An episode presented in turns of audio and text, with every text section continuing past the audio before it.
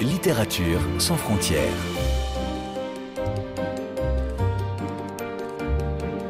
Catherine Fruchon-Toussaint.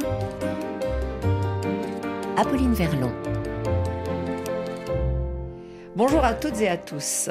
Partir, quitter la ville, le bruit, les malentendus, la promiscuité, aller reprendre son souffle Et là, découvrir avec surprise le calme, la beauté, se réapproprier l'espace, la lenteur, se recentrer. Un nouveau tempo, un déplacement géographique et psychologique choisi par une femme, la quarantaine, musicienne, qui part s'installer en Bretagne. C'est ainsi que commence le roman de notre invité aujourd'hui, paru sous le titre Les Insolents aux éditions Calman Lévy, prix Renaudot 2023. Bonjour Anne Scott. Bonjour. Pourquoi la Bretagne? Parce que ma mère s'est remariée à 70 ans avec quelqu'un qui vivait là-bas. J'étais jamais allée et elle m'envoyait des couchers de soleil sublimes et c'était ce qu'elle voyait de son jardin et je me suis dit mais je veux la même chose. Elle avait une plage en bas de chez elle et je me suis dit il me faut la même chose. Alors vous venez de le dire, de fait Anne Scott, et ce n'est pas un secret, vous vivez donc vous oui, aussi, également là près de l'Atlantique où vous êtes installé il y a quelques années avant, je le précise, le grand exode post-Covid. Alex, votre personnage, elle également est partie bien avant le confinement, comme vous donc. Mais quelle est la vraie motivation euh, d'Alex? Est-ce que c'est quitter un endroit et se retrouver un peu par hasard ailleurs ou c'est vraiment aller là près de l'océan? Je crois qu'elle part pour être seule, juste au milieu de nulle part. Après, il se trouve qu'à la mer, c'est mieux. Elle a vu ça sur photo sur Internet et puis c'est tout. Elle n'a même pas visité la maison avant. Elle y est allée. Ça aurait pu être le sud, mais il se trouve que je crois qu'il n'y a pas de raison. Juste ailleurs. Donc avec elle, euh, on arrive dans ce mhm. petit coin de, Bretagne. Elle, descend du train. Euh, elle va euh, essayer, parce qu'elle n'a pas de voiture, de trouver un moyen pour accéder à cette maison de location, en mhm. effet, où elle n'a jamais mis les pieds encore. Et ce qui est très intéressant, Anne Scott, c'est que de fait, vous ne faites pas du tout un portrait idyllique de la situation. Bon, pas de magasin à proximité, 7 km à pied pour aller acheter son pain, souvent sous la pluie, cette maison de location pas forcément jolie, euh, un, peu froide d'ailleurs euh, parce mhm. qu'il n'y a pas de chauffage. Donc on est assez loin de, de l'image euh, d'Épinal, du paradis retrouvé. Et pourtant, dès qu'elle pose les pieds dans cet endroit, elle dit qu'elle sent qu'elle va y être heureuse. Pourquoi? Parce que c'est ce dont elle a envie et qu'il faut faire ce dont on a envie si on peut. Je crois que c'est ça, être heureux, non? C'est de, pouvoir avoir ce qu'on voudrait. Je crois que c'est ça. Je me souviens d'avoir entendu euh, euh, une conférence de, de Comte Sponville qui expliquait le banquet de Platon et qui disait le désir, c'est ci et ça, etc. Et être heureux, c'est avoir ce qu'on désire. Et quand on a envie de quitter Paris, juste c'est qu'on arrive à quitter Paris et que c'est beau là où on se retrouve, peu importe où. C'est tout ce qui compte, c'est d'être là où on sent qu'on a besoin d'être, je crois tout simplement. Mais comment est-ce qu'elle peut avoir l'intuition qu'elle va être heureuse avant même d'y habiter? Parce que c'est une femme urbaine. Oui, mais elle a envie de vide, elle a envie d'être seule, elle a envie de, de, de, croiser personne et de voir juste des choses très belles autour d'elle. Si vous regardez une photo de n'importe où, vous pouvez vous projeter là-bas. Vous savez pas si vous aimerez la nourriture, le climat, les gens, mais vous pouvez vous projeter dans le paysage que vous regardez en photo. Et elle vit pareil là-bas que, que la façon dont elle vivait à Paris. C'est-à-dire qu'elle sort pas beaucoup, elle travaille, elle fait ce qu'elle a à faire chez elle entre ses quatre murs et quand elle a envie de sortir, elle sort prendre l'air. Sauf qu'au lieu d'être sur les trottoirs, elle est sur des départementales désertes et, euh, et entre elle et la plage, il y a deux kilomètres. Alors, il faut dire qu'elle est célibataire, mmh. qu'elle n'a pas d'enfant et qu'effectivement, c'est une autre solitude, sans doute, euh, qu'elle vient rechercher là? Je pense que si on n'a pas d'enfant et qu'on est à une période où on est célibataire et qu'on a envie de bouger, il n'y a rien qui doit nous empêcher de bouger. On a déjà tellement d'excuses de ne pas le faire quand on est coincé par ci ou ça, mais quand on est coincé par rien, il faut juste le faire. Il faut avoir le courage de le faire. Après, peut-être que le courage, c'est pas de partir, c'est de rester quand on n'a plus envie d'être là. Peut-être. Donc Alex est musicienne. Elle écrit des bandes originales de films. Quel est votre lien avec ce genre musical, Anne Scott? La frustration de ne pas avoir de talent en musique et de ne pas avoir pu le faire. C'est tout. C'est-à-dire que vous auriez aimé être compositrice de musique de film ou, tout court, ouais. Oui. Mais vous êtes musicienne néanmoins À peine. C'est-à-dire J'apprends à jouer de la guitare, mais je suis pas très bonne. Mais en revanche, composer des musiques de films, ça aurait pu être J'aurais bien aimé être capable de créer de la musique. Et Je sais pas, je sais juste copier ce que j'aime bien. Je sais pas faire. Parce que ici, elle, elle œuvre dans des registres très différents. Par exemple, elle, a composé, si j'ai bien compris, le dernier film Marvel. Ce qui lui permet de pouvoir déménager pendant des mois et de pouvoir partir au milieu de nulle part et de, pouvoir se passer de démarcher pour d'autres euh, jobs à Paris. C'est dès qu'on décroche un gros truc, euh, là on peut être tranquille pendant un temps. C'est une vie d'intermittent un peu les musiciens. C'est comme les acteurs, c'est comme les écrivains aussi. Mais est-ce que c'est de la vraie création musicale que de composer une musique pour euh, une franchise comme ça euh, un Non, non, blockbuster? non, c'est juste ça donne les moyens de faire autre chose à côté. Hmm. C'est euh, c'est juste un prétexte pour que je me demande pas en écrivant de quoi elle vit, c'est tout. Ça n'a pas de rapport avec son, CV personnel. C'est juste il fallait qu'elle ait, un peu d'argent pour payer son loyer pendant. On la voit vivre pendant un an, pendant les qua- quatre, saisons. Donc il fallait juste que je voulais qu'elle aille pas, qu'elle retourne pas à Paris pour travailler, pour gagner sa vie. Donc il fallait qu'elle ait déjà de l'argent. Et est-ce que euh, il y a un paradoxe à vouloir euh, justement vivre euh, dans le silence quand on écrit de la musique ou au contraire c'est le principe même? Il faut être dans le silence pour créer Ça dépend ce qu'on fait comme musique, mais je, je, je crois que si on, si on est dans un milieu urbain et qu'on fait de la musique, on est imprégné de tout ce qu'on entend, de, de, tout ce qu'on perçoit dans les, dans les tempéraments des gens, dans les comportements, dans les réactions euh, sur les trottoirs. On est vachement imprégné. Quand on est au milieu de nulle part, c'est juste le vide. Et c'est là qu'on peut peut-être entendre quelque chose de, de plus original que quand on est porté par l'époque, par, euh, par toute la pop culture, par plein de choses. Au milieu de nulle part, dans, dans un jardin où il y a juste des arbres et des oiseaux, on peut seulement entendre ce qu'il y a à l'intérieur de nous. C'est tout, je pense. on est plus alerte? Je ne sais pas si on est plus alerte, mais on n'est pas influencé. On n'est pas dans l'air du temps. On est dans autre chose. On est dans un chemin parallèle à ça. alors sur cette question on reviendra sans doute un peu plus tard Anne Scott parce que je pense qu'elle est liée aussi à votre écriture mais pour l'instant restons avec euh, ce personnage euh, d'Alex alors euh, justement puisque elle est musicienne puisqu'on la voit installer son studio dans une des chambres puisqu'il y a beaucoup de références musicales Mhm. dans ce roman. Je vous propose de- en effet d'en profiter. Et là, il y a plusieurs choix qui s'offrent à nous. Vous citez soit Clair de Lune de, de Bussy, mais également Modern Love de David Bowie. Mhm. D'autant plus que, en effet, c'est une chanson qui a été utilisée dans un film de Léos Carax. euh, Absolument. Mauvais sang. Et puis, il est également question de Monk, euh, Thelonious, Ouais. le jazzman et bien d'autres. Est-ce qu'il y a un titre en particulier qui vous ferait plaisir d'écouter Dans ces trois-là, Ou d'autres je dirais le morceau de Bowie parce que c'est plus énergique. Denis Lavant qu'on voit courir. Mais oui, oui, elle est magnifique cette scène. Absolument. On écoute avec grand plaisir Modern Love.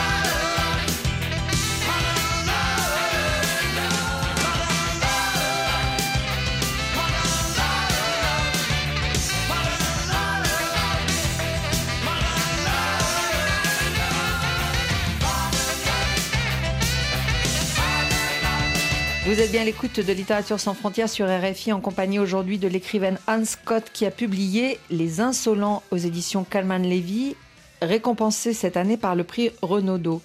Est-ce que ça a été une surprise pour vous de recevoir le prix Renaudot?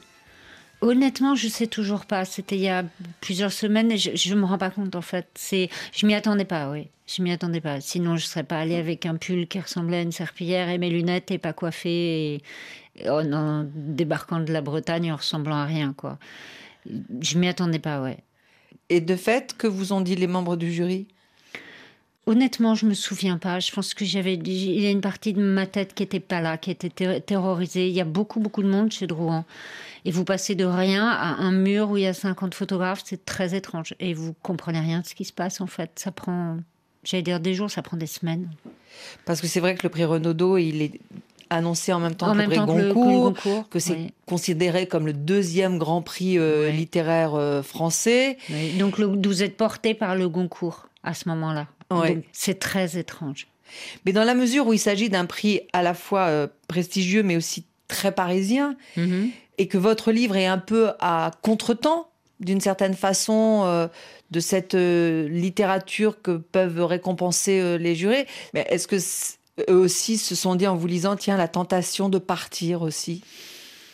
Je sais qu'il y a quelqu'un qui a demandé, qui me l'a pas demandé directement, mais qui s'est demandé comment on peut créer à l'écart sans la compétition parisienne et sans la vanité qui va avec. Et en fait, je me sens pas concernée par, par, cette question parce que on crée pas pour Paris. Et si on est, si on met tout ce qu'on a dans ce qu'on fait, on n'a pas besoin derrière d'aller le vendre dans Paris d'aller traîner dans les cafés et de te mettre à fréquenter des journalistes et des choses comme ça pour vendre ce qu'on a fait. Ça, c'est le boulot de l'écrivain s'arrête une fois que le livre est terminé. Donc c'est tout à fait possible de créer ailleurs et après on revient et c'est vendu comme c'est vendu. Mais il n'y a pas ce. De toute façon, il n'y a pas de compétition dans la littérature. Il n'y a pas d'émulation comme dans le rap, par exemple. On n'est pas en train de s'insulter par euh, livre interposé pour dire je suis meilleur que toi et ci et ça. Il n'y a pas ça. Il y a une espèce de bienséance qui est sûrement assez mortifère en fait, mais on ne se motive pas les uns les autres. Parce qu'il faudrait qu'on soit amis les uns les autres et on ne se connaît pas entre nous en fait. On est tous dans un coin. C'est pas du tout le, le même monde, je trouve, que les, que les, que les musiciens ou les, ou les acteurs. On n'est pas du tout une grande famille, on est tous très isolés. Enfin, c'est l'impression que j'ai. Et solitaire, donc, par définition. Solitaire et seul, Mm. très seul, ouais. Mm. Bah euh, oui. c'est ça qui est compliqué et c'est ça qui est chouette quand il y a un prix, c'est que de tout d'un coup, il y a beaucoup de gens autour de vous qui sont heureux, tous les gens qui ont œuvré pour que vous puissiez terminer un livre, pour, pour qu'il puisse être imprimé, fabriqué, porté, soutenu. Et ça, s'il y a un truc que je peux dire sur ce prix, c'est ça, c'est de voir sur les visages de tous les gens qui travaillent avec moi ou avec lesquels je travaille. Je sais pas comment on dit en fait, parce que chacun a son rôle. Il y a personne ne travaille pour personne. On travaille tous ensemble et de les voir heureux, ça c'est ouais, c'est les larmes aux yeux à chaque fois. et C'est plusieurs fois par jour et ça c'est chouette. ouais. Alors, revenons à ce roman, Les Insolents, dont on a dit en première partie qu'il suivait les traces d'Alex, qui a quitté euh, Paris pour aller s'installer en Bretagne, près de l'océan, une femme musicienne. Et d'ailleurs, il me semble que ce récit, Anne Scott, est composé un peu comme un trio, voire un quatuor. Je m'explique, puisque parallèlement à la voix d'Alex, on entend la voix de Jacques, un de ses meilleurs amis, resté à Paris, avec euh, Margot. Ils forment un triangle d'amitié. Mhm. Et bientôt se glisse une quatrième voix, Mhm. celle de Léo. C'est un jeune euh, trentenaire de retour en France euh, après quelques années aux États-Unis, un homme traumatisé, on en reparlera dans un instant, qui croise de temps en temps euh, Alex sur la plage, qui fantasme un peu sur elle et qui finalement peut-être ne lui parlera pas. Que représente cette quatrième voix pour vous, Anne Scott? Ben, je, me je me demandais ce que je vous disais tout à l'heure, les gens de 40, 50, 60 ans, comment ils vivent l'envie de partir ou de ne pas partir. Mais je me disais peut-être qu'il y a des gens de 30 ans aussi qui peuvent avoir envie de ça. Et j'ai rencontré il y a quelque temps la personne qui m'a inspirée pour ce personnage-là. C'était pas un, un garçon de 30 ans, c'était une fille. Et elle pensait comme, comme moi, je pense, ou comme des gens de mon entourage pensent, avec 20 ans de plus. Et ça, j'étais surprise. Je me disais, mais comment on peut déjà à 30 ans... euh, ne pas être content de ce qu'il y a et regretter ce qu'il n'y a plus? Et en fait, je pense que c'est une question d'éducation. Si on a grandi avec les choses que nos parents aimaient, on se rend compte qu'elles sont plus là quand on devient adulte à notre tour. Et je pense que ça doit être le cas de cette personne. Et ça m'intéressait d'avoir un personnage euh, plus jeune que les autres. Et de fait, euh, sur ces quatre personnages pèse à la fois euh, la violence. Mhm. Léo a été donc sauvagement agressé dans la rue euh, par un inconnu sans raison. Et la mort qui touche de près les trois autres. L'une, c'est son frère. L'autre, c'est le père de son compagnon. Alex, un de ses amis d'enfance. Des décès d'ailleurs qui sont souvent euh, brutaux, précoces. Sans oublier une scène de roulette russe qui est assez étrange, qui se Mm. glisse dans le récit. Je me demandais que souligne cette récurrence, cette proximité avec la mort dans votre roman, Anne Scott? Que les gens qui sont encore là, qui ont eu la chance d'échapper à la mort plus jeunes, essayent de donner un sens à leur vie. Je pense que c'est ça dans le cas de ces personnages-là. Parce qu'ils ont tous euh, un passé de, de fêtard un peu. Donc il y a forcément des histoires de drogue. Les, morts qui sont dans ce livre sont des overdoses. Et quand on échappe à tout ça, il y a un moment où on se demande ok, qu'est-ce que je vais faire pour essayer d'avoir une, une vie qui m'intéresse? Si je suis pas mort, je suis encore là, faisons-en quelque chose. Donc chacun à leur façon, ils essayent. Elle, elle part. Bon, je ne veux pas trop, trop en dévoiler. Les deux autres savent pas. Il y en a un qui n'a pas envie, l'autre qui pourrait avoir envie, mais il ne sait pas. Et puis il y a ce jeune de 30 ans qui est aussi parti, mais pour des raisons complètement différentes. Ils sont tous dans le questionnement pour des raisons différentes. Mais au final, parce que leur, envi- leur environnement le- les, les abîme. C'est ça le truc. Moi, en, tant que personne, je suis partie parce que mon livre précédent parlait de, du terrorisme islamiste, ou plutôt de l'antiterrorisme, et que après deux ans de recherche sur l'État islamique et toutes les exactions, etc., et à fréquenter des gens qui travaillaient là-dessus, j'en pouvais plus. Et c'est pas juste que j'avais envie d'aller voir des petits oiseaux et un jardin qui est vert toute l'année. C'est pas que ça, c'est que j'avais juste plus envie plus envie de, de sentir des choses, d'avoir un ressenti. J'avais plus envie de voir la misère du monde partout, la famine, la pauvreté, les assassinats, les guerres. J'en pouvais juste plus. Et je me suis dit, entre moi et la plage, il y aura juste une rue, une route avec des arbres et des champs. Et c'est ce que j'ai trouvé. Et c'est c'est pas dans le livre parce que elle, elle n'est pas écrivain et donc elle sort pas de ça. Mais, mais moi, j'en avais juste marre. J'en avais juste marre de, de marcher sur des trottoirs où des gens sont couchés par terre avec la main tendue et on peut rien pour eux parce que ce qu'on va faire dans l'instant, ça suffit pas, ça règle pas le truc, ça les sort pas de là. Et je je crois, lâchement partie euh, là où c'est très neutre en fait. Parce qu'il y a juste des champs, des récoltes dans les champs, et au mieux, je vois un paysan par mois, et puis c'est tout, il n'y a personne quelqu'un qui prenne son chien de loin et puis c'est tout. Et j'ai juste besoin de respirer quoi. Après euh, tout, c'est tout, c'est tout le monde va mal, tout le monde souffre d'une manière ou d'une autre et j'en avais marre quoi. Et quand on s'extrait aussi pendant un temps, on fait de mal à personne. Et c'est toujours ça de prix, de se mettre en retraite, pas abîmer les autres. Je m'arrête sur ce mot euh, être abîmé. Et c'est vrai qu'à travers euh, le portrait de Léo, qui lui a travaillé dans les nouvelles technologies, vous faites aussi un portrait féroce de cette ultra connexion euh, qui rythme nos, nos vies, qui nous abîme, qui n'a rien à voir avec euh, le lien humain. au contraire.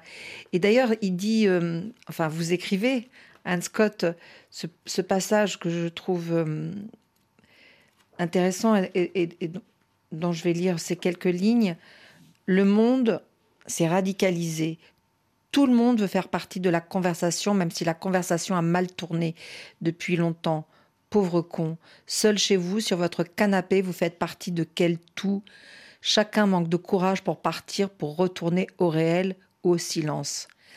Donc, ça veut bien dire que ben, pour partir, oui, il faut, il faut Oui, non, mais ça, c'est juste quitter les réseaux sociaux, c'est pas forcément quitter la ville. Oui, mais c'est déjà aussi un premier pas. Mais c'est toujours pareil. On, on- ça dépend à quoi on aspire. Si on aspire à, à se plaindre du gouvernement aussi ou ça, on va rester sur les réseaux sociaux pour poster là-dessus et être entouré de gens qui pensent pareil et, se, et baigner là-dedans. Si on veut plus entendre parler, bah, on va juste euh, supprimer son compte. C'est tout. C'est une question de choix. Chacun fait, je, chacun fait comme il peut, quoi. Si les gens ont besoin de se plaindre, il faut les laisser se plaindre. Mais ce que je retiens surtout dans cette phrase, c'est qu'il faut du courage quand même pour euh, suivre euh, son instinct euh, de survie presque. Moi, je trouve que c'est l'inverse. Le courage, c'est de continuer à faire quelque chose qui nous abîme, qui nous détruit, ou qui nous ennuie juste. Ça, ça demande du courage, je trouve. De pas faire ce, dont on rêve, c'est. Je trouve que c'est là, il est là le courage, mais pas au sens. euh, pas au sens la, la- enfin quoi que si ça demande une force donc c'est une vie qui nous plaît pas juste parce qu'on n'a pas le choix et parfois on n'a pas le choix Parfois, c'est trop compliqué. Si vous avez un mari ou une femme, des enfants qui sont scolarisés, vous pouvez ne pas avoir le choix, surtout si- s'il n'y a qu'à vous que ça, fait plaisir de partir. C'est compliqué, quoi. C'est le truc dont on, on pense jamais quand on marche sur un trottoir et qu'on s'agace parce que quelqu'un fait ci ou ça. Les gens font ce qu'ils peuvent avant de faire ce qu'ils veulent. Ils font vraiment ce qu'ils peuvent. Ils font comme ils peuvent avec ce qu'ils ont, quoi. Et parfois, parfois, ils n'ont pas grand-chose. Parfois, ils n'ont pas beaucoup d'empathie. Parfois, ils n'ont pas beaucoup de libre arbitre. Parfois, ils ont et parfois, ils n'ont pas beaucoup de culture. Parfois, ils n'ont pas grand-chose, mais ils font ce qu'ils peuvent, quoi.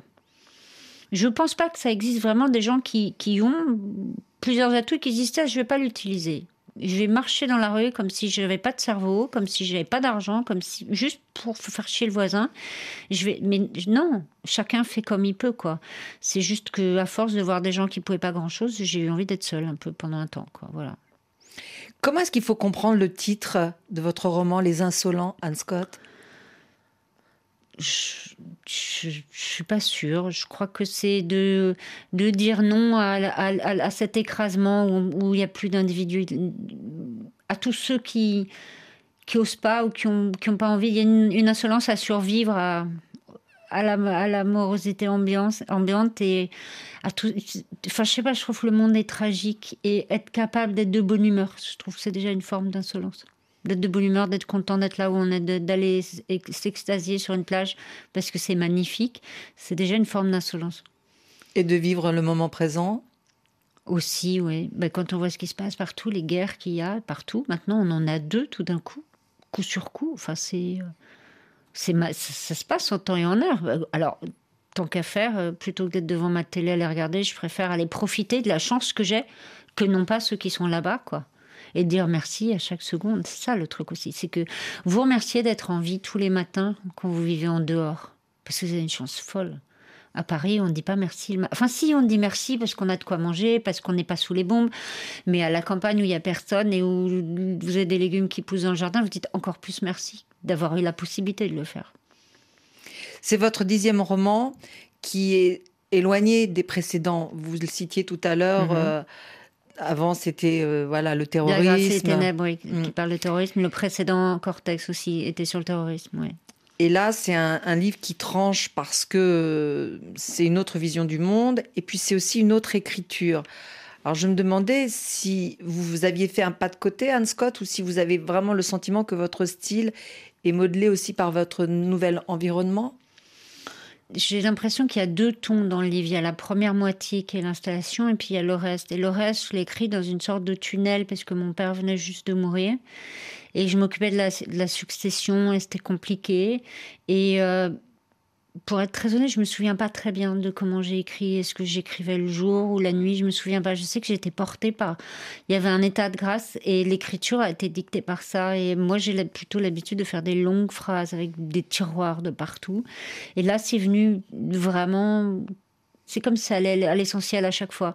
Et je pense que c'est parce que j'avais, j'ai pas eu le confort habituel mental et qu'il fallait juste aller à l'essentiel parce que j'étais tout le temps euh, dans un truc de chagrin, soit un truc de consternation. C'est compliqué les successions et euh, et ça a duré exactement le, le temps de la gestation de la deuxième partie du livre. Et donc je je, je sais pas si le prochain sera comme ça. C'est ça que je veux dire. Oui, c'était la question que j'allais vous poser.